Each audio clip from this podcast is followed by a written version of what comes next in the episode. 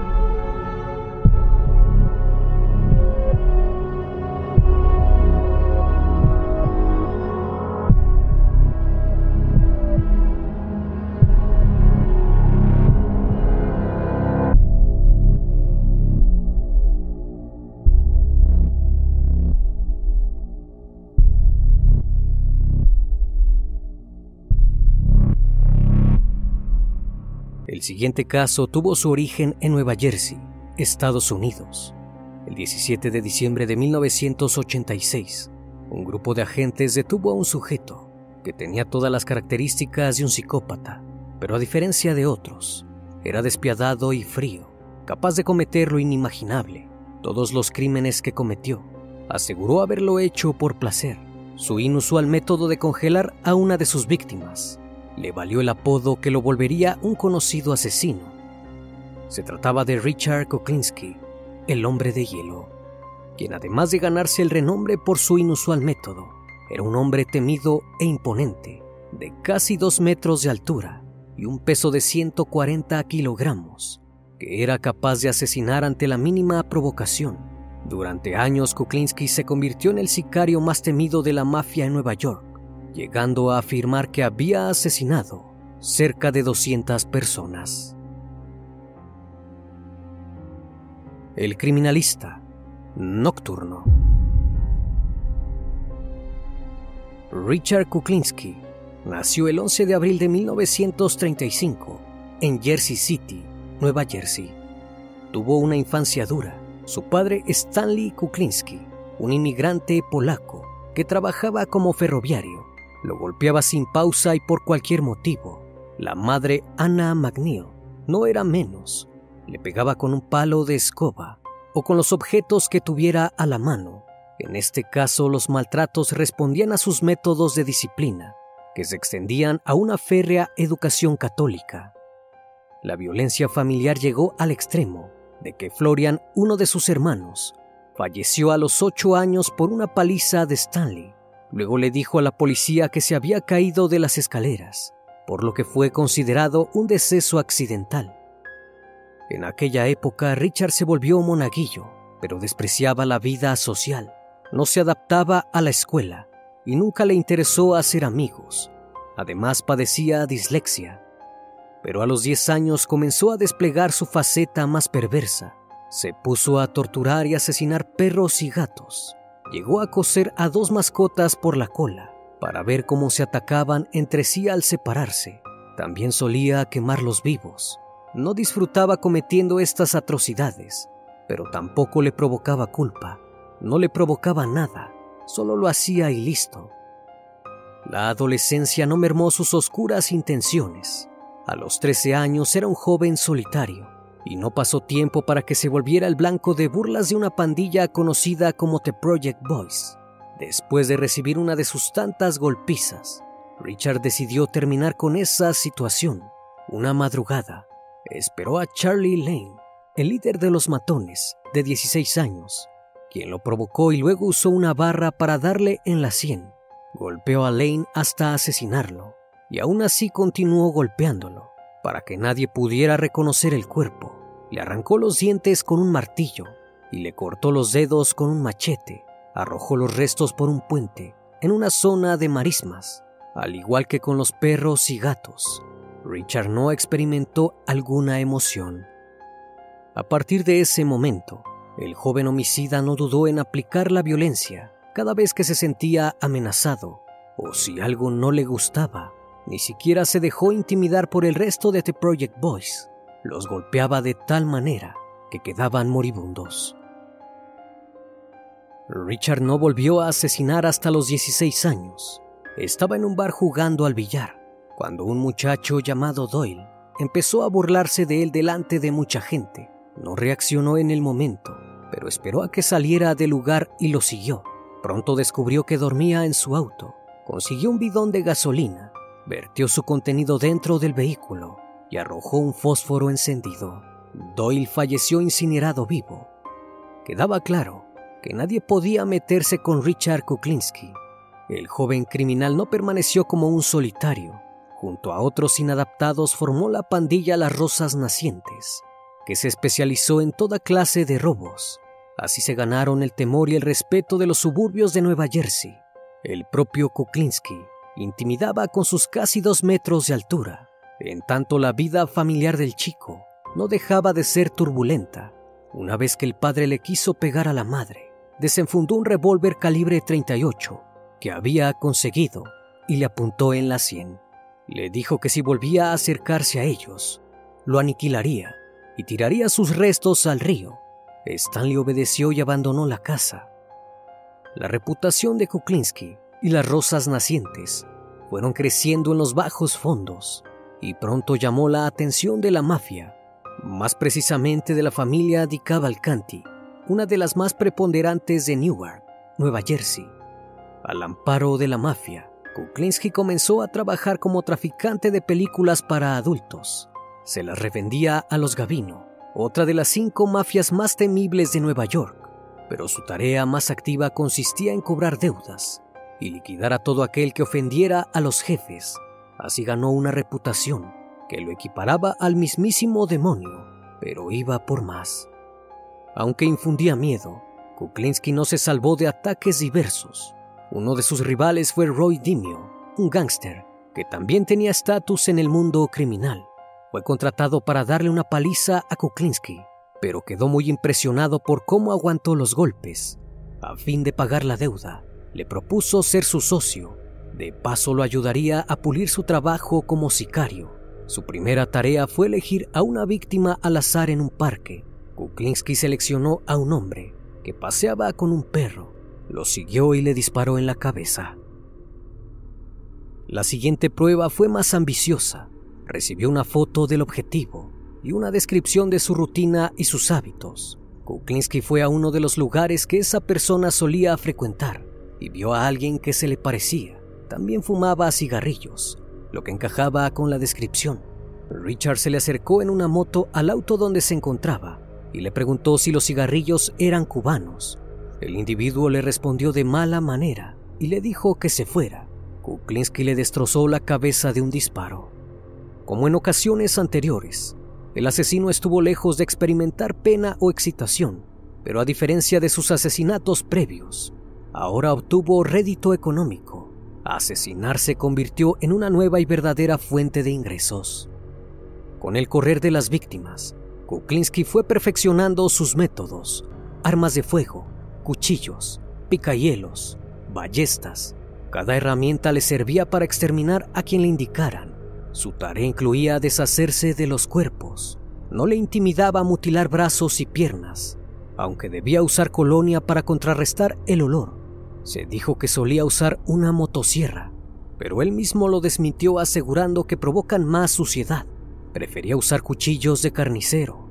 Después colocaba los restos en un barril de aceite que tiraba a un lago. En más de una oportunidad, y por un salario más abultado, Kuklinski recibió las directivas de no asesinar sin antes infligir sufrimiento extremo.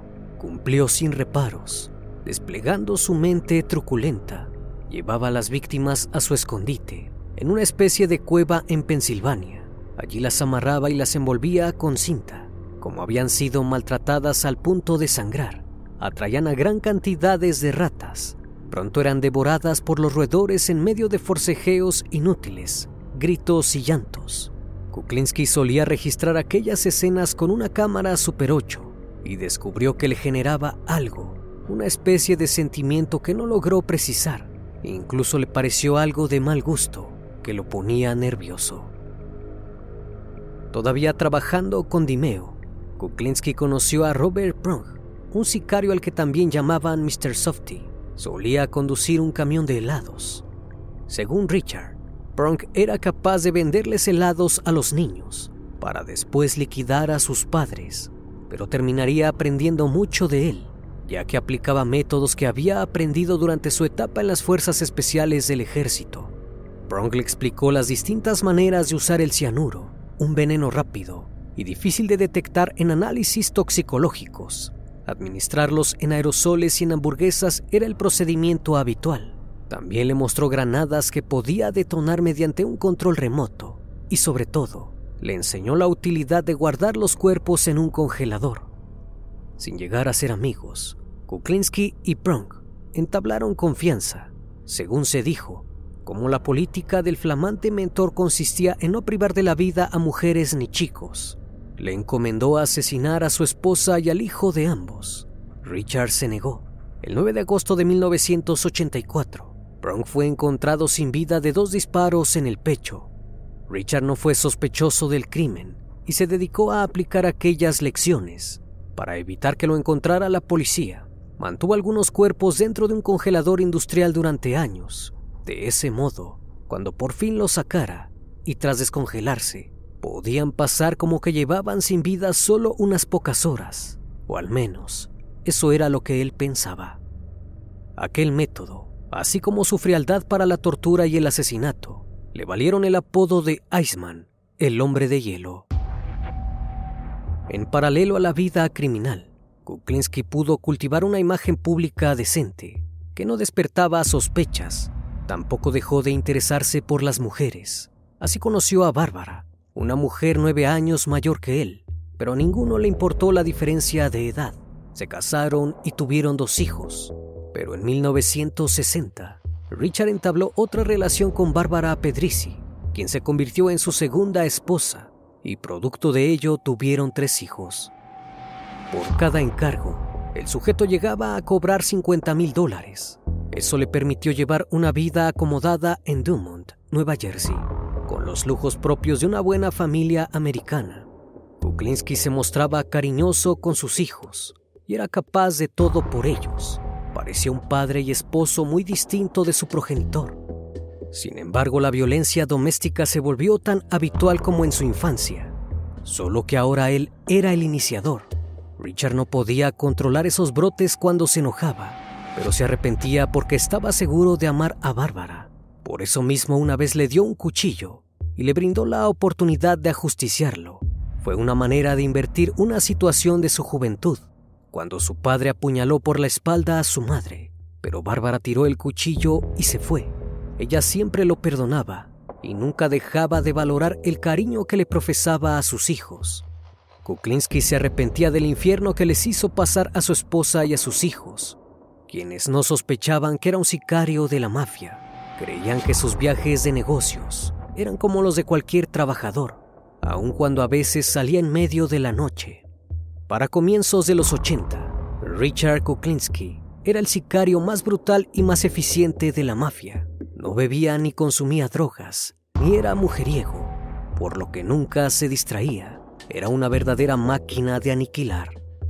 Con sobrada experiencia en el mundo criminal, estaba decidido a tomar las riendas del negocio. Entonces creó su propio imperio para manejar una red de amplio alcance. Se involucró en todo tipo de delitos. Pudo reunir a un grupo de colaboradores eficientes en el arte del crimen. Gary Smith, Daniel Dibner y su exesposa Bárbara, Al Rink y Percy Hose. Kuklinski demostró que estaba preparado para encabezar una iniciativa de esas características, pero al mismo tiempo dejó de prestar atención a detalles que antes solo le pasaban por alto. Hiring for your small business? If you're not looking for professionals on LinkedIn, you're looking in the wrong place. That's like looking for your car keys in a fish tank. LinkedIn helps you hire professionals you can't find anywhere else, even those who aren't actively searching for a new job but might be open to the perfect role. In a given month, over 70% of LinkedIn users don't even visit other leading job sites. So start looking in the right place. With LinkedIn, you can hire professionals like a professional. Post your free job on linkedin.com slash people today. Millions of people have lost weight with personalized plans from Noom. Like Evan, who can't stand salads and still lost 50 pounds. Salads generally for most people are the easy button, right? For me, that wasn't an option. I never really was a salad guy. That's just not who I am. But Noom worked for me. Get your personalized plan today at Noom.com. Real Noom user compensated to provide their story. In four weeks, the typical Noom user can expect to lose one to two pounds per week. Individual results may vary. Su primera víctima importante de esta nueva etapa fue George Maliban, un dealer con el que había llegado a entablar una relación cercana. Pero Maliban tenía deudas y pretendía que lo ayudara. Kuklinski se negó y le indicó que debía cumplir con su palabra. Maliban trató de extorsionarlo si no lo protegía. Le dijo que sabía dónde vivía él con su familia.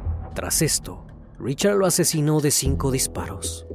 Llevó los restos a su garage en North Virgin para meter su cuerpo voluminoso en un barril negro de metal.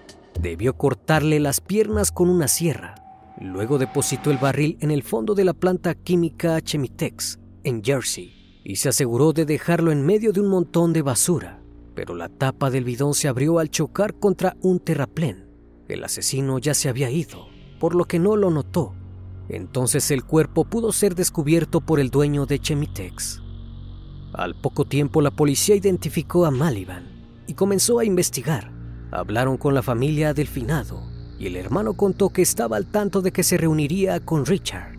De esa manera, el hombre de hielo fue interrogado por los oficiales.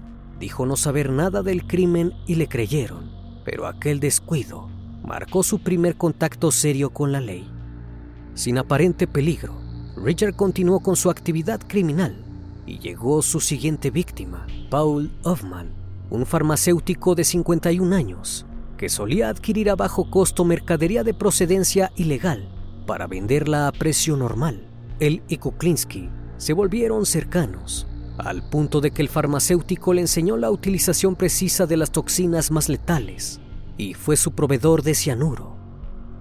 Ambos se encontraron en un almacén el 29 de abril de 1982 Hoffman quería comprarle una buena cantidad de Tagamet, un medicamento para el dolor de úlceras. Llevaba 25 mil dólares para pagar. Kuklinski desenfundó una pistola 25 automática y le disparó en el cuello. Apretó el gatillo de nuevo, pero el arma se atascó.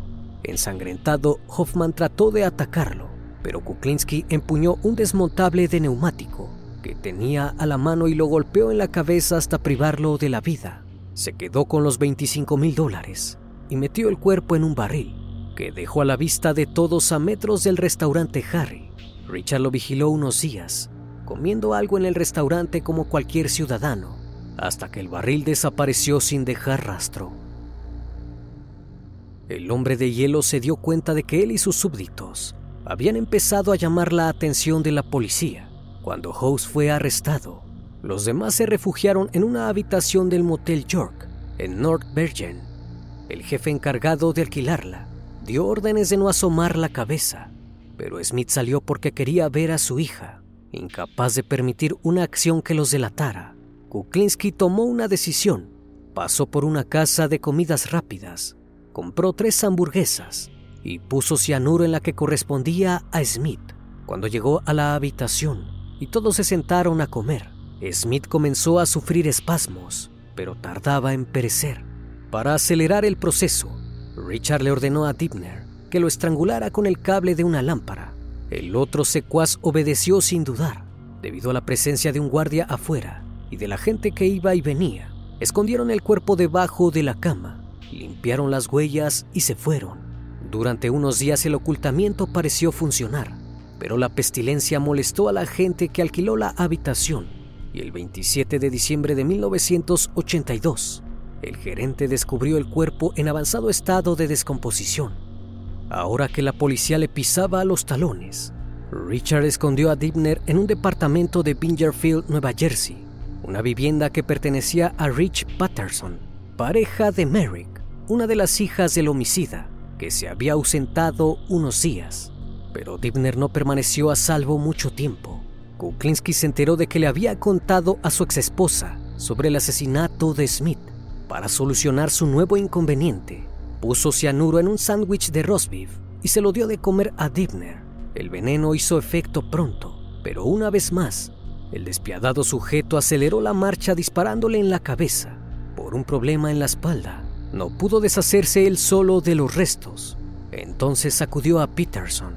Le explicó que se trataba de un amigo que tenía problemas con la policía y alguien lo asesinó. Para ahorrarse problemas, era preciso deshacerse del cuerpo. Lo envolvieron con bolsas de basura y lo abandonaron en Clinton Road, una zona boscosa de Nueva Jersey. Sería descubierto por un ciclista el 14 de mayo de 1983. La siguiente víctima de Richard en realidad fue anterior. Louis Musgay solía comprarle videocassettes vírgenes y estaba listo para pagar por más. El 1 de julio de 1981, Ambos se reunieron en una tienda donde arreglaban las transacciones. Sin preámbulo, Richard lo sorprendió en el baño y le pegó dos tiros en la frente. Enseguida encontró los 90 mil dólares que Masgay había traído y lo repartió con Phil Solimne, el dueño de la tienda y hombre de confianza. Kuklinski depositó el cuerpo dentro de un pozo con agua congelada que permitía conservarlo como si estuviera dentro de un freezer, como había hecho con otras víctimas lo descongelaría dentro de un tiempo para que la policía no lograra precisar cuánto tiempo llevaba sin vida. Pero en esta oportunidad, el asesino no lo descongeló demasiado antes de dejarlo en un parque de Orangetown, Nueva York. Allí fue encontrado el 25 de septiembre de 1983. El médico forense del condado de Rockland descubrió astillas de hielo en el corazón, algo inusual para aquella época del año. Además, la policía confirmó que la ropa del difunto coincidía con la que llevaba el día de su desaparición. El descubrimiento del cuerpo de Masgay permitió que la policía comenzara a atar cabos. Había una conexión con los asesinatos de Maliban, Hoffman, Smith y Dibner que habían quedado sin resolver. Una serie de pruebas permitió descubrir que todos habían visto a Kokinski antes de fallecer. El asesino se volvió una obsesión para Patrick Kane, un joven e idealista agente de la Policía Estatal de Nueva Jersey. Armó un archivo sobre él y lideró una investigación para atraparlo. A fin de lograrlo, unió fuerzas con Dominic Polifron, agente encubierto de la Oficina Federal de Alcohol, Tabaco y Armas de Fuego, conocida como ATF. Si bien no investigaba asesinatos, aceptó debido al vínculo de Richard con el tráfico de armas. La colaboración entre la oficina del fiscal de Nueva Jersey y la ATF dio pie a la denominada Operación Iceman. Haciéndose pasar por Dominic Provenzano, un criminal de la mafia, Polifrom se acercó a Solemin y de ahí a Kuklinski. Le compró un arma con silenciador y al poco tiempo logró que le hablara de su modus operandi incluyendo el hábito de congelar cuerpos. Siempre bajo la identidad de Provenzano, Polifron le encomendó aniquilar a un traficante judío y adinerado, a lo que el hombre aceptó y contó cómo lo haría. Se ganó su confianza lo suficiente como para que también le revelara cómo había asesinado a alguien colocando cianuro en su hamburguesa. Cada una de aquellas palabras quedaron grabadas. Polifron pasó más de 18 meses encubierto. La fecha decisiva fue el 17 de diciembre de 1986. Polifron acordó con Richard reunirse por la mañana en el área de servicio Lombardi para organizar el crimen del joven traficante. El plan era darle de comer sándwich de huevo con cianuro y el agente encubierto se comprometió a aportar ambos.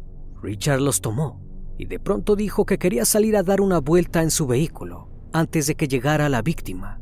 Se detuvo cerca, revisó el cianuro y notó que no parecía auténtico. Compró una hamburguesa y puso un poco de veneno y se la dio de comer a un perro callejero. El can no falleció y el asesino supo que lo habían engañado. Abandonó el plan y volvió a casa, no sin antes hacer algunas compras para el hogar.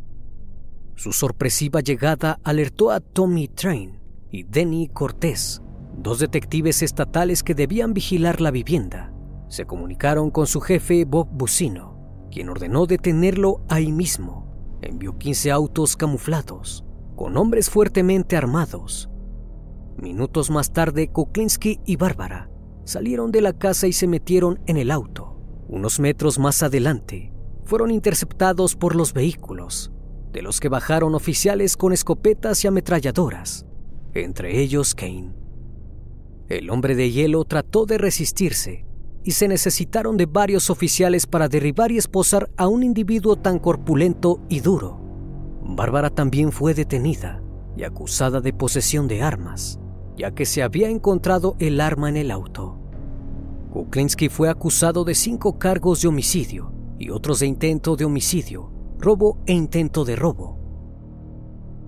En 1988, y por decisión del Estado, fue llevado a dos juicios, el primero en enero de ese año, por los asesinatos de Smith y Dibner, entre los que testificaron en contra estaban Polifron, House y Barbara Dibner.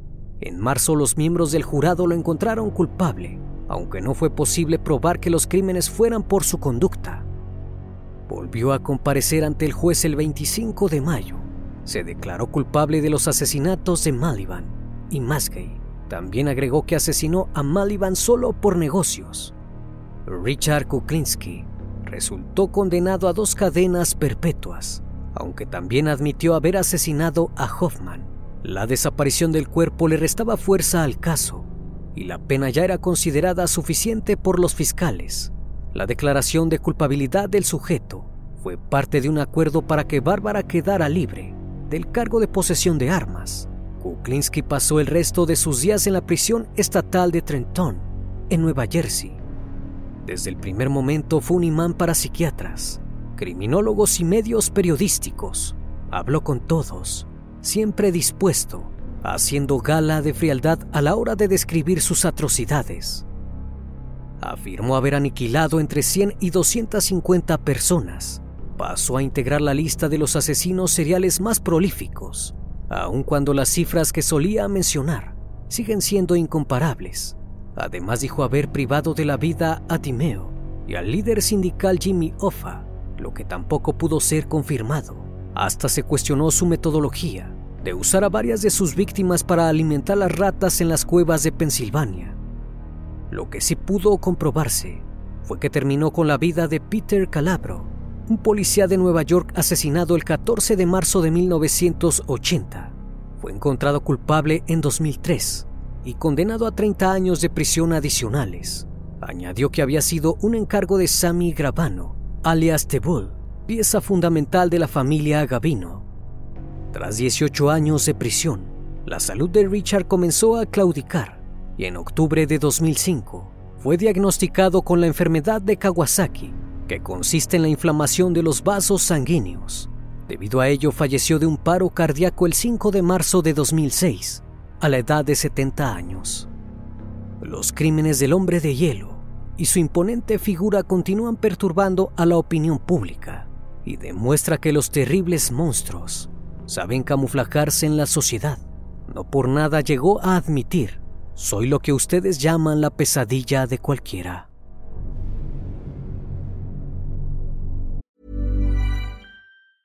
Hey, it's Danny Pellegrino from Everything Iconic. Ready to upgrade your style game without blowing your budget? Check out Quince. They've got all the good stuff shirts and polos, activewear, and fine leather goods, all at 50 to 80% less than other high end brands. And the best part? They're all about safe, ethical, and responsible manufacturing. Get that luxury vibe without the luxury price tag. Hit up quince.com slash upgrade for free shipping and 365 day returns on your next order. That's quince.com slash upgrade. Planning for your next trip? Elevate your travel style with Quince. Quince has all the jet setting essentials you'll want for your next getaway, like European linen, premium luggage options, buttery soft Italian leather bags, and so much more. And is all priced at 50 to 80% less than similar brands. Plus, Quince only works with factories that use safe and ethical manufacturing practices. Pack your bags with high-quality essentials you'll be wearing for vacations to come with Quince. Go to quince.com slash pack for free shipping and 365-day returns.